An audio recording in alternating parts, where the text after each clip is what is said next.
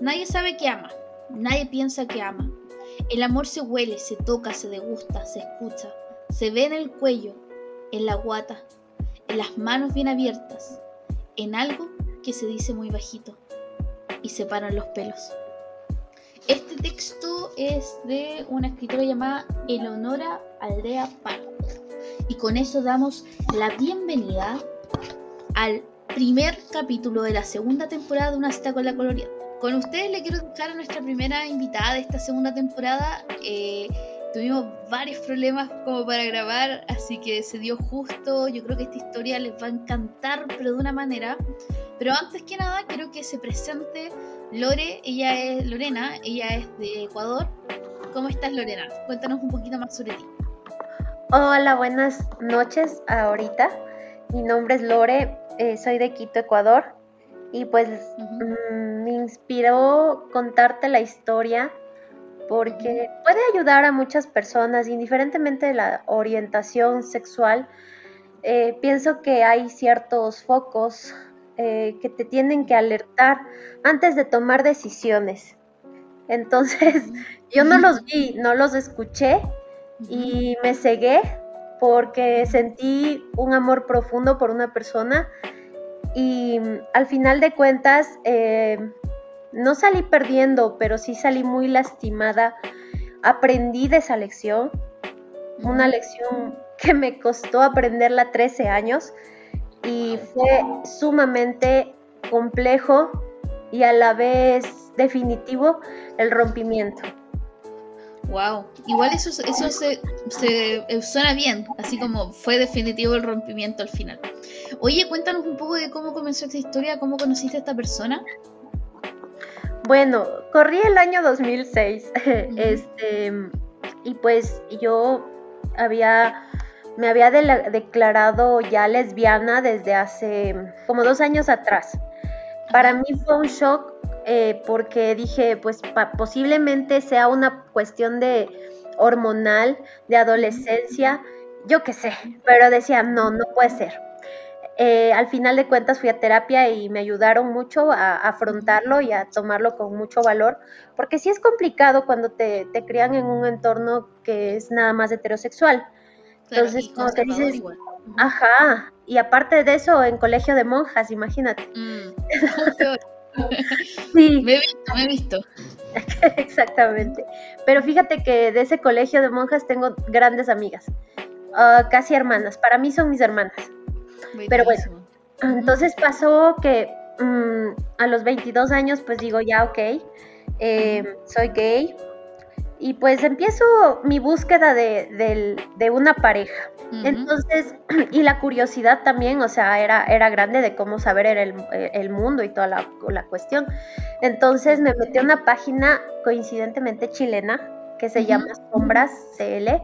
Entonces eh, resulta que ahí había pues relatos amorosos de, lesbianas y habían cosas muy bonitas e interesantes en, el blog.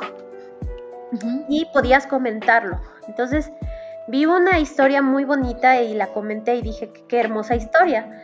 Y pues dentro de toda la, digamos, barrabasada que, que escribían ahí, argentinas, chilenas, pues, de, todos lados. peruanas, ecuatorianas, de toda Sudamérica, este, hablaban cosas así como muy al, plano muy sexual, ¿me entiendes? Entonces como que mm, no me llamaban la atención las, las, pláticas que tenían ahí en el chat, pero encontré un, un mensaje que fue como que, wow, o sea, un mensaje muy inteligente, muy bonito y así que podías escribirle al correo electrónico, pues en esa época no existía ni WhatsApp ni nada, ¿no?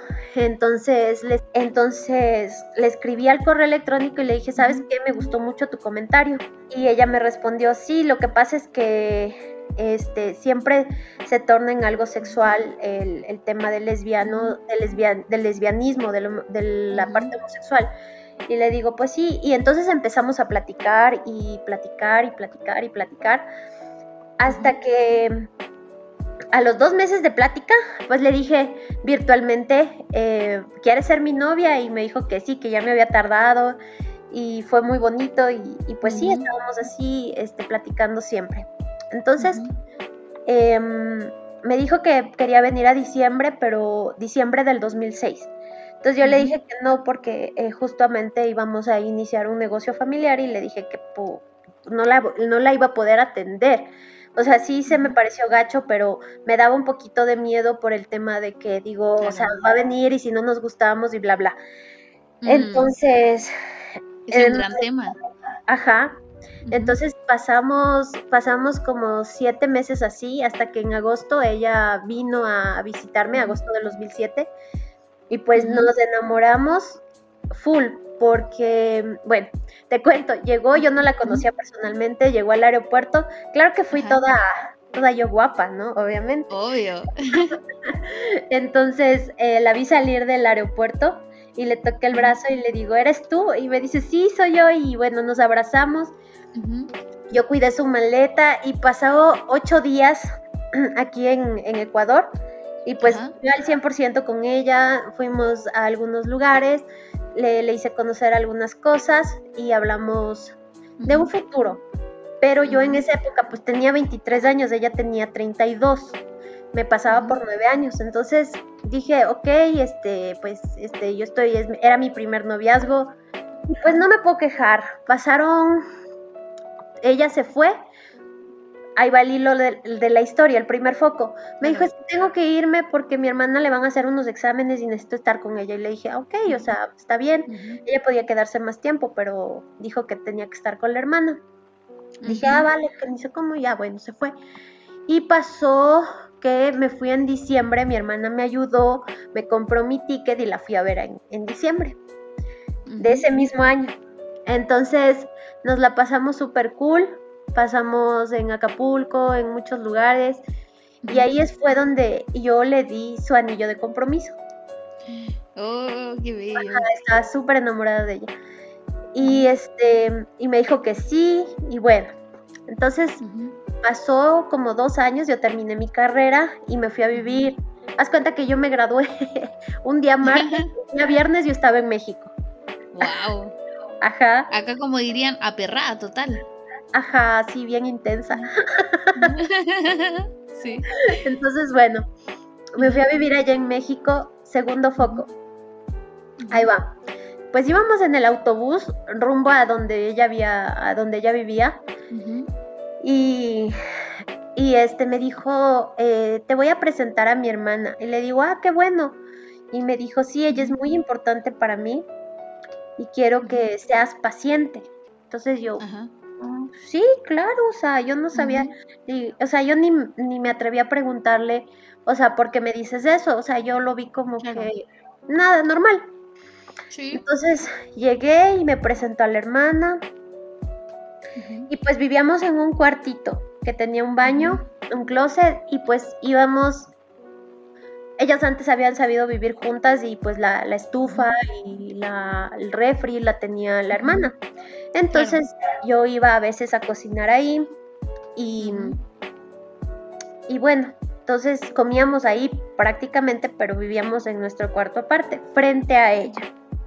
Entonces yo dije, bueno, ok, está bien. Y, y, pues sí, o sea, le veía como que siempre estaban en contacto, tocaba mucho la puerta para X mm. cosa, X y Z.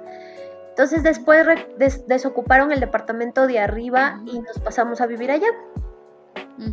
En el mismo lugar, o sea, arriba del departamento de la hermana. Entonces empezó a ser como que muy frecuente que ella entraba y tomaba nuestras mis bueno, nuestras cosas y ella no le decía nada y muy intromisiva, ¿me entiendes? Entonces a mí sí me molestaba, pero decía, capaz yo soy muy exagerada, ¿me mm, ¿entiendes? claro. Ahora me doy cuenta que no. Eh, entonces, pues yo te, te, cuento esto porque yo vine de un contexto, un contexto muy bonito. Mi familia siempre es muy amorosa, me aceptó y todo el mundo sabía, menos yo, que yo era que desde pequeñita se notaba eso. Entonces como que era un poquito hostil a veces el trato de esta señora hacia mi persona y yo decía qué raro, o sea, ¿por qué ser así y si yo no le he hecho nada? Entonces pasó ahí tres años y en esos tres años sucedieron muchas cosas. Entonces era era demasiado frecuente las agresiones pasivo-agresivas de esta señora y mi ex no le decía nada.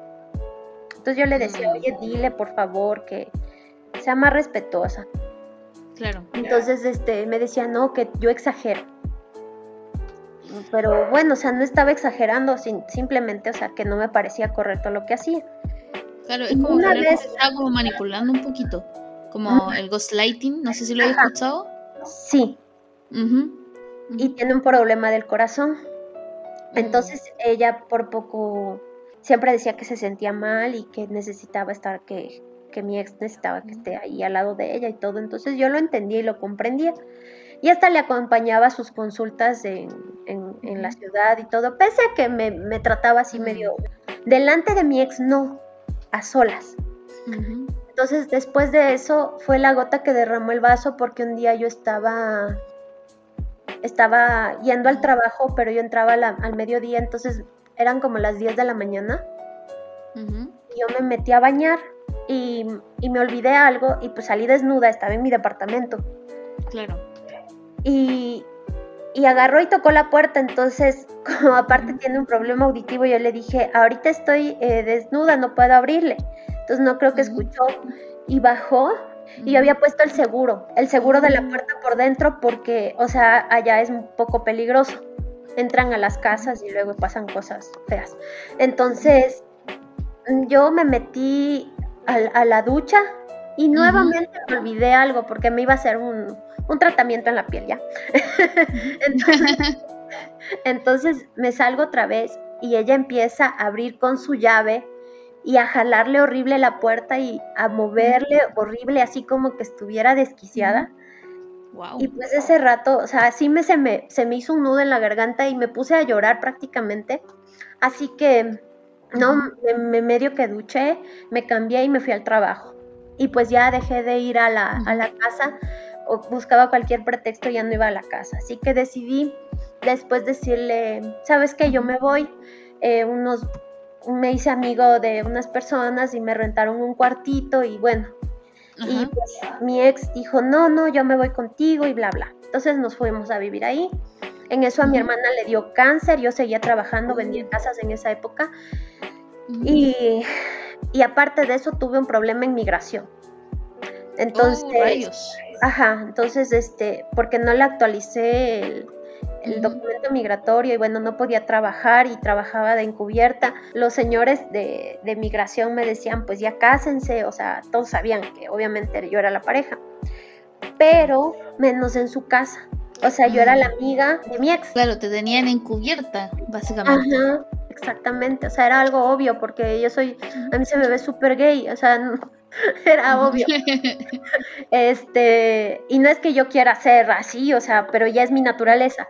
Y pues me presentaba con sus, con sus amigos, como la sobrina y todo. Entonces, em, pues yo de cierta manera dije, pues bueno, o sea, mm, esto de migración, se enfermó mi hermana, entonces yo me vine a Ecuador y pues mi hermana me quedé aquí un año y medio. Pero en ese, en ese lapso de ese mes que me vine acá, a Quito, ella empezó con sus cosas de que sí, es que no me haces caso, o sea, tenía una, hermana enferma de cáncer, mm, tenía problemas económicos encima, o sea, tenía muchísimas cosas encima y este y quería ayudar a mi casa, ¿no? Entonces, aparte, o sea, ya había tenido ese mal sabor de boca de, de decir, o sea, en todo se mete, no soy nada, no me dé lugar y yo para qué quiero eso.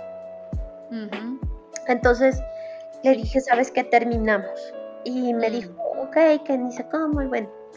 Entonces pasó un mes y ella me volvió a buscar y me escribió una carta que, en donde yo eh, me decía que yo tengo la razón y que no va a volver a pasar y que, y que nos reconciliemos y todo. Entonces yo cedí porque, o sea, de verdad estaba estúpidamente enamorada. Y volvimos, en eso ella vino acá a visitarnos, eh, no niego que haya sido eh, muy buena con nosotros en cuanto a mi familia. Em, se portaba súper bien y todo.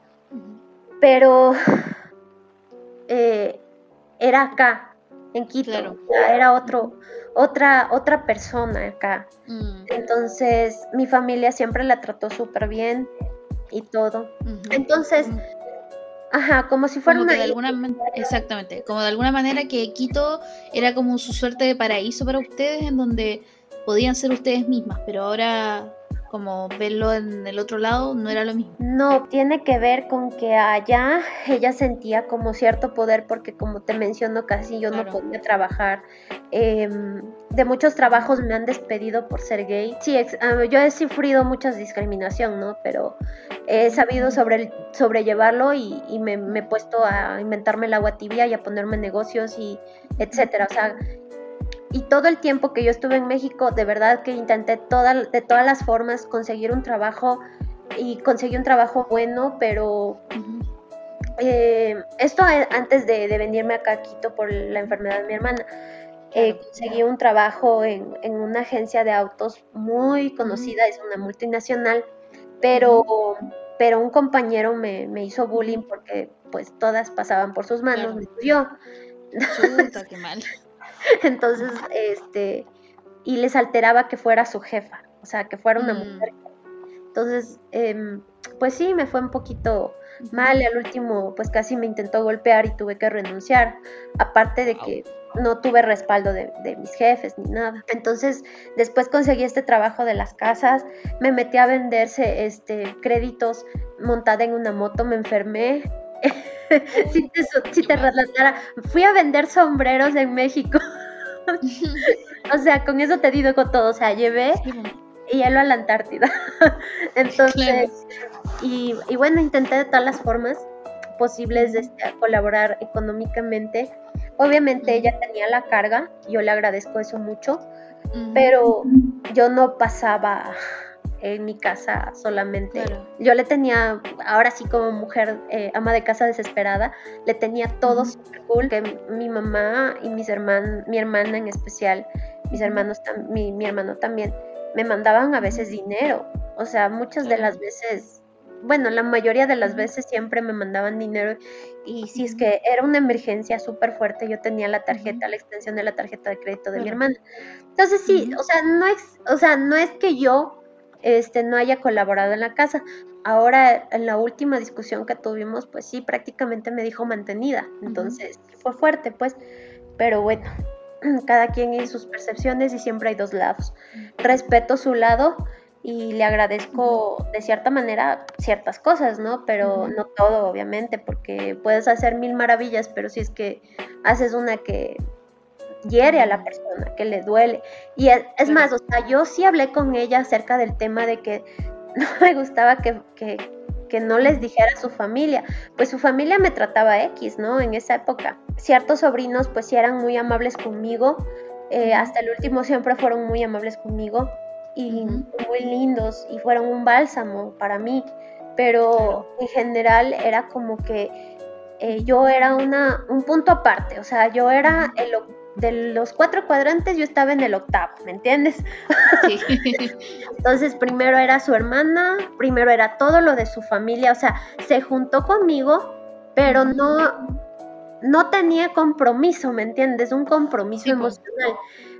Y yo este, eso te, te cuento antes de, venirme acá a Ecuador por la enfermedad de mi hermana eh, y porque me, me, me, me, expulsaron del país, ¿no? O sea, no tanto por lo de mi hermana, sino que me expulsaron del país y tenía que venir a hacer un trámite y otra vez volver, un trámite. Y hubo un terremoto, un temblor, una tormenta, no me acuerdo, nunca llegaron los papeles y yo no pude regresar, entonces me quedé aquí, perdí el vuelo pero no tenía documentación para, entrar a México. Entonces ya después de eso, em, pues vino acá, estuvo en, los dos años que yo estuve casi aquí, año y medio, que estuve aquí, vino dos veces.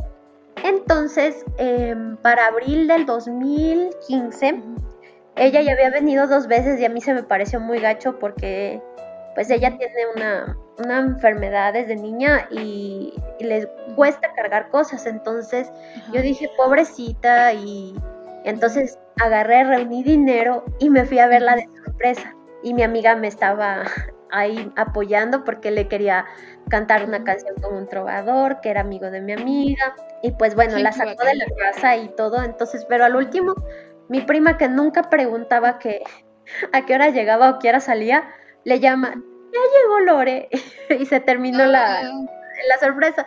Entonces, este, ajá, haz planes y, y Dios se reirá, se reirá de ti, dicen, ¿no? sí. Entonces, bueno, ya llegué otra vez a, México y pues ella estaba viviendo otra vez con la hermana. Perdón, se me olvidó. Antes de esto, em, habíamos quedado de que ella iba a venir a vivir acá. Mm. Nos vendió todas las cosas allá. Y pues sí, o sea, ya se iba a venir a vivir acá y en eso le salió una beca, se fue a España y después pues sí le apoyé un poquito para que se fuera a París, conoció París, me mandaba fotos y me decía que para, para viajar juntas y todo, le dije que bueno, pero en un futuro muy lejano porque estaba la economía ajustada. Entonces todos los planes era de que se venía a vivir acá y aparte de eso yo ya había mi departamento, tenía un negocio, estaba estable acá. Económicamente estaba estable. Entonces voy en abril del 2015 y en eso pues nunca o sea, yo le di el anillo de compromiso, me dijo que se iba a casar conmigo, pero nunca pasó. Entonces, pues bueno, llegué y le di, y como se iba a venir a vivir acá, entonces yo le dije, oye, estaría bien que te cases conmigo para que, obviamente yo sí me quería casar con ella, claro. pero yo no niego que no, pero le dije así como en un tono de que por los documentos, porque no quería que pase por lo que yo pasé allá, que es bien feo estar sin trabajo. Estamos hablando de que están en Quito en este momento. Eh, no, yo llegué a México. Ah, dale. En abril con la sorpresa. Ah, ¿verdad? Pues eso que se Ajá, Ajá. Entonces llegué y, bueno, entonces estuvimos ahí unos días y en eso fue la boda de su hermana. O sea, ya, te, ya estaba casada, pero se casaron por, por la iglesia, algo así. Pero a mí no me invitaron. Pues yo no iba a ir y me dijo ella, tercer foco, me dijo ella, no, es que yo sí voy porque es mi hermana. Y yo le dije, ajá, claro. Entonces yo ya me iba a quedar ahí, pero me quedaban como tres días para estar ahí. Yo ya me regresaba a Caquito. Entonces yo dije, pues ¿para qué voy? Entonces me, me, voy a la Ciudad de México a ver otras cosas y todo, ¿no? Y me dijo, no. Ah, no, me quedaba como una semana más para estar ahí. Entonces sí me, se me hizo como que me sentí mal y al último dije, pues ¿qué? si yo soy la pareja, total, y no me invitaron, voy porque soy la pareja, ¿no? Voy a poner mi autoridad aquí. Entonces me puse un vestido que no me gusta que me, ponerme vestidos, pero me puse un vestido y, la acompañé y todo. Pues se portaron muy bien conmigo, ¿para qué? No me voy a quejar. Pero era, eh, se casaba la hermana con el cuñado con el que se había portado años anteriores y varias repetidas veces. Fue grosero conmigo.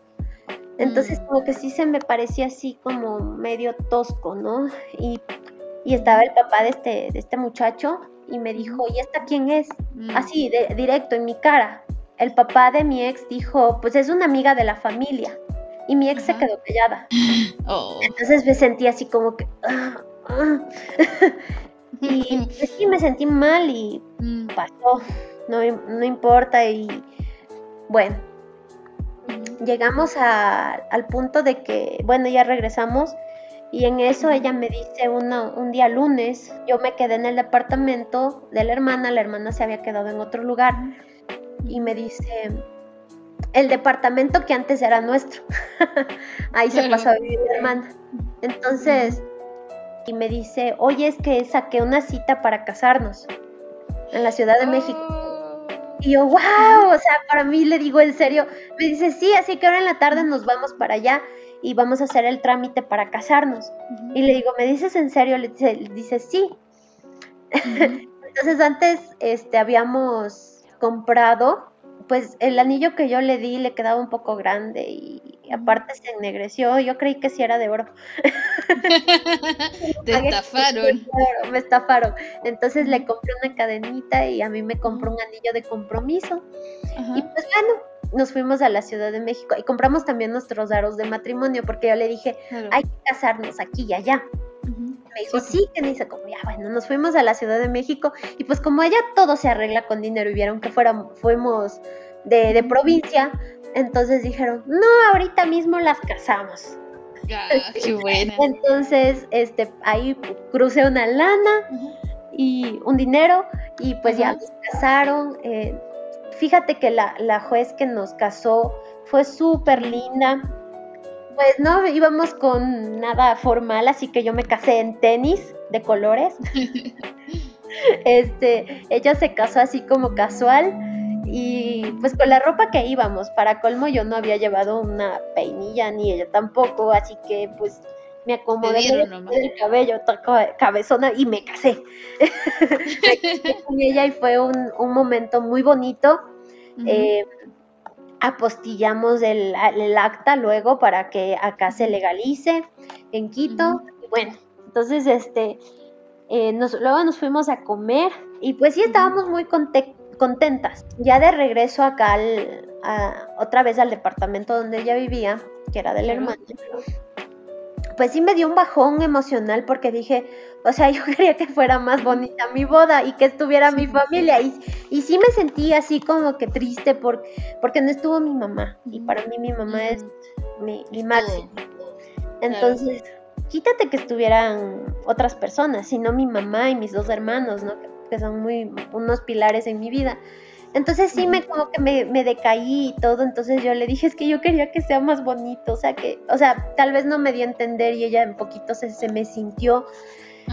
Y al siguiente día pues me, me, desperté y dije, wow, estoy casada y, y, dije, y pues estuvo bonito, no estuvo feo, estuvimos las dos, las interesadas en realidad, y, y dije, pues allá nos casamos más bonito, o sea, y no, no pasa nada.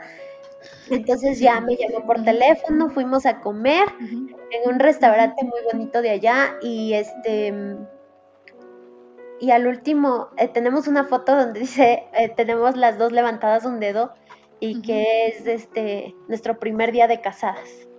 Oh, qué bonito. Ajá. Oye, Lore, con esa parte de la historia que, que quieren así en la imagen de todos, ellas sosteniendo su, su anillo cada una para su primer día de casada. Dejemos la historia hasta acá para que hagamos una segunda parte, un segundo capítulo, en, una cita con la colorienta. Así que no se pierdan, porque se viene bueno. Porque si ustedes creían que esta historia estaba muy genial hasta acá y se casaron y fue bacán, ahora viene el decaimiento.